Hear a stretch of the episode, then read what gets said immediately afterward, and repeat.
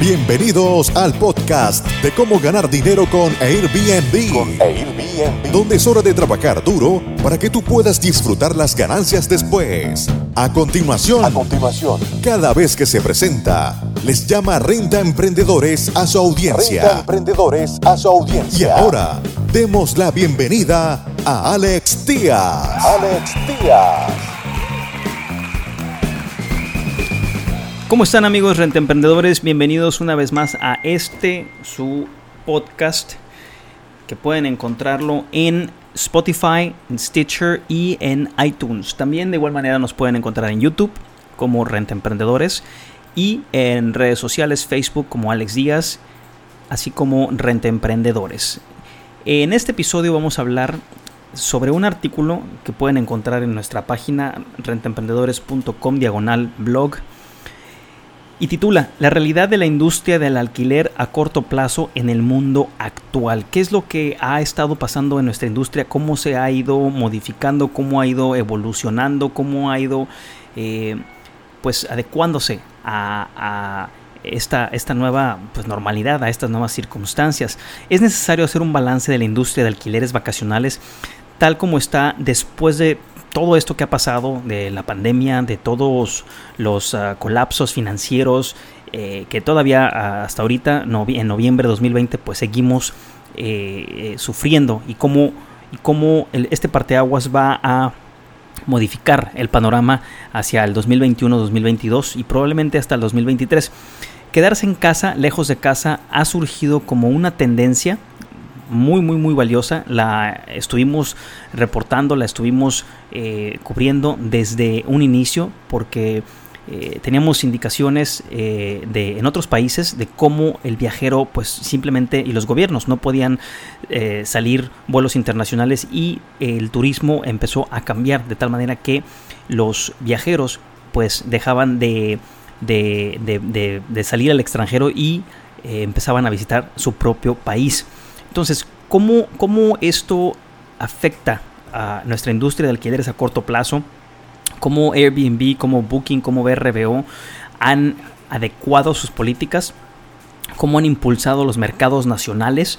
Eh, fue el repunte eh, pues más uh, esperado, más anticipado también una vez que eh, pues se nos prohibió eh, tomar aviones, eh, especialmente vuelos al extranjero. Eh, todas estas empresas, Airbnb, Booking, BRBO, pues están preparadas para crecer en el 2021, pero para hacer eso tienen que ser totalmente rentables y sus proyectos tienen que ser sustentables, o sea, tiene que ser un proyecto a largo plazo. Airbnb, como todos sabemos, está preparando su salida a la bolsa y pues eh, veremos qué es lo que tienen que ofrecer una de las cosas más importantes también es de, eh, y, y, es una, pregunta que a, a, menudo me la hago, es, ¿vive la industria en la era post-COVID o la era post-pandemia? Es decir, ¿ya terminamos realmente de esta, de este brote, de esta, de esta, de esta, eh, pues de esta ola o viene alguna otra? ¿O apenas estamos aprendiendo a adaptarnos. ¿Qué es lo que ustedes ven en la industria de alquileres vacacionales? ¿Qué es lo que ustedes ven en su destino? Ya sea un destino urbano o un destino de ocio o de playa o de montaña. En mi opinión, creo que la industria de los viajes y la hospitalidad debe aceptar la realidad de que no existirán los viajes post-pandémicos. Es decir, esto todavía no termina. El COVID-19 o sus mutaciones estarán con nosotros durante algún tiempo y debemos aprender a vivir con él como individuos y como empresas. Esto es lo que hemos aprendido en este corto plazo, en estos, en estos, en estos, uh, en este tiempo a partir de marzo, a mediados de marzo, que fue cuando eh, se sonó la alarma por la eh, Organización Mundial de la Salud. Y bueno, ya a estas alturas del partido, en noviembre, ya hemos nos hemos resignado y hemos aprendido a vivir como individuos y como empresas con restricciones y con diferentes formas de eh, operar nuestros negocios. La situación actual solo tiene la situación actual solo tiene el potencial de cambiar una vez que una vacuna esté ampliamente disponible e incluso entonces llevará algo de tiempo reconstruirla y reiniciar la economía. Todo esto pues eh, es eh, lo que hemos estado eh, recabando a través de datos y con conversaciones con colegas en diferentes partes del mundo. Entonces, ¿qué significa esto para la industria de alquileres a corto plazo? ¿Cómo tiene que adaptarse? nuestra industria, cuáles son los cambios que tenemos que identificar y cuáles tenemos que cambiar para poder evolucionar como industria de alquileres a corto plazo. El equipo de renta emprendedores siempre ha pronosticado que el sector del alquiler vacacional será la primera vertical de viajes, es decir, en el, en el mercado o en la industria de, turismo, es la primera vertical el sector de los alquileres vacacionales o las rentas vacacionales, como quieran decirle, en recuperarse. Nos vamos a recuperar y nos hemos recuperado más rápido que cualquier hotel por muchas razones. Esto se ha desarrollado en muchos mercados y continuará haciéndolo mientras el mercado de viajes siga siendo nacional aunque tengamos restricciones y vuelos internacionales no puedan eh, eh, aterrizar en nuestros, en nuestros territorios, el mercado nacional va a rescatar estos, eh, obviamente con diferentes precios, diferentes tendencias de viaje, pero el mercado nacional lo va a salvar. Si podemos mantenernos flexibles, porque son muy diferentes, y adaptarnos a las necesidades de los huéspedes, podemos seguir ganando terreno a los hoteles. Así como lo digo, si podemos mantenernos flexibles, resilientes, que estemos cambiando, adaptándonos a las necesidades de los huéspedes nacionales, podemos seguir ganando terreno a los hoteles. Entonces, el COVID-19 o sus mutaciones estarán con nosotros durante algún tiempo y debemos aprender a vivir con él como individuos y como empresas. No temerle, no llenarnos de miedo, sino aprender a vivir. Bien, ahora hacemos un paréntesis. ¿Y qué pasa con los destinos de ocio y los destinos urbanos. Recordemos que los destinos urbanos son todas aquellas ciudades, metrópolis, donde el viaje a esas ciudades es una mezcla de eh, turismo, pero también de viajes de trabajo. El ocio obviamente viene siendo eh, las playas, los destinos de playa, los destinos de montaña, que sean totalmente diferentes o fuera de lo del terreno urbano. Para analizar aún más la posible recuperación de la industria de alquiler a corto plazo, debemos diferenciar entre el destino de ocio y urbano, como se los venía diciendo. Las dos secciones del mercado han tenido experiencias contradictorias de la pandemia.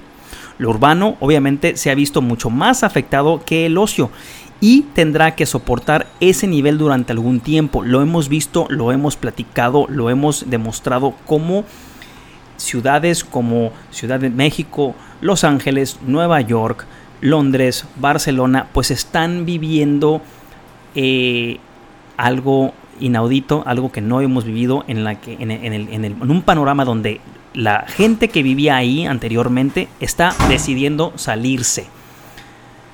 La recuperación del mercado urbano será más lenta a medida que los precios de los hoteles caigan y las dos verticales tengan que competir directamente entre sí.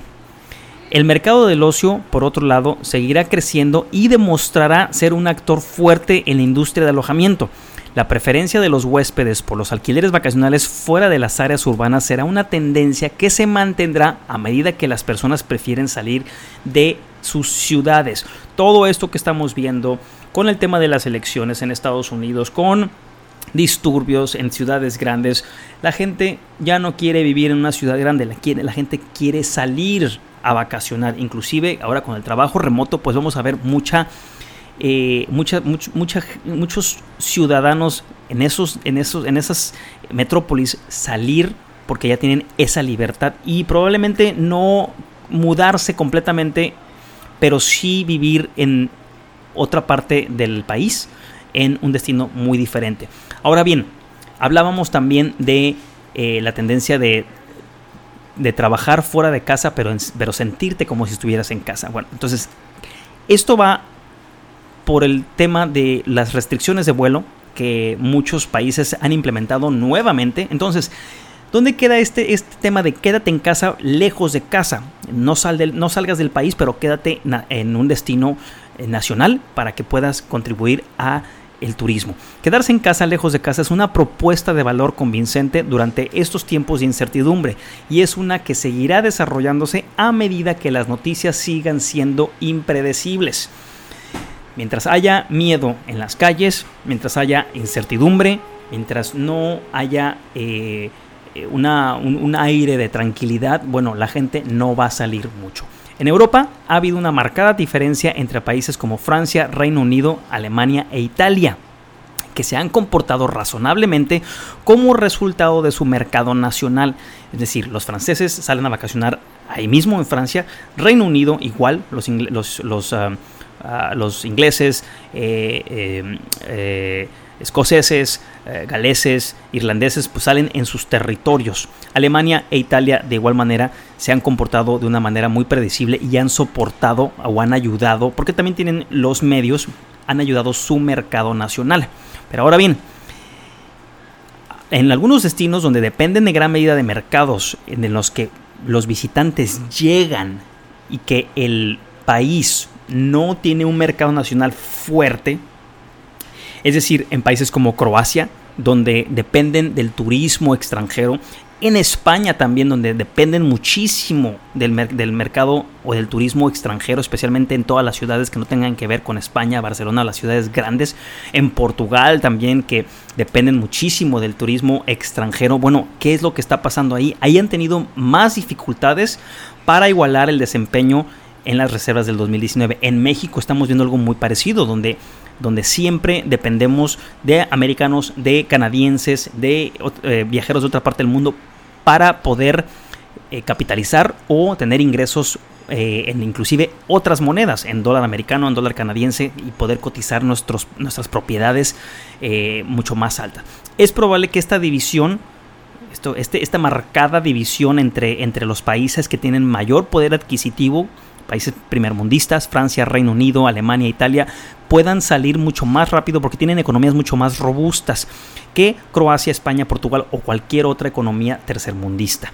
Esto vamos, se van a tardar un poco más en poder eh, recuperarse. Los viajeros han optado por permanecer dentro de sus fronteras, pero fuera de casa. Eso lo hemos visto. Ahora bien, ¿cómo viene a jugar la tecnología en todo este panorama? Hay, un, hay una, necesidad de adopción y de consolidación de esta tecnología. Claro que sí. Se ha, se ha escrito muchísimo sobre el aumento de la velocidad de adopción de la tecnología en las industrias de viajes como resultado del COVID-19. Este aumento no disminuirá el registro sin contacto, es decir, que el huésped pueda entrar a tu propiedad sin tener que tocarte o que tú lo hagas presencial. Entonces, y los servicios operativos también automatizados, chapas inteligentes, eh, cualquier dispositivo de inteligencia artificial que ayude el proceso de o a la, automatización del proceso de llegada y salida, bueno, esos van a quedarse simplemente ya en nuestra operación. A todos ustedes que no hayan implementado todavía chapas inteligentes, que no tengan una Alexa, que no tengan eh, eh, tecnología para habilitar este tipo de llegadas y salidas, bueno, va a ser muy, muy, muy necesario que lo adopten, que se acostumbren y que lo incorporen dentro de sus dentro de su operación. Las expectativas básicas de los huéspedes de la industria han aumentado y se están estandarizado y ahora quieren este tipo de servicios y comodidades muy similares a las que encontrarían en un hotel, pero sin quedarse en un hotel.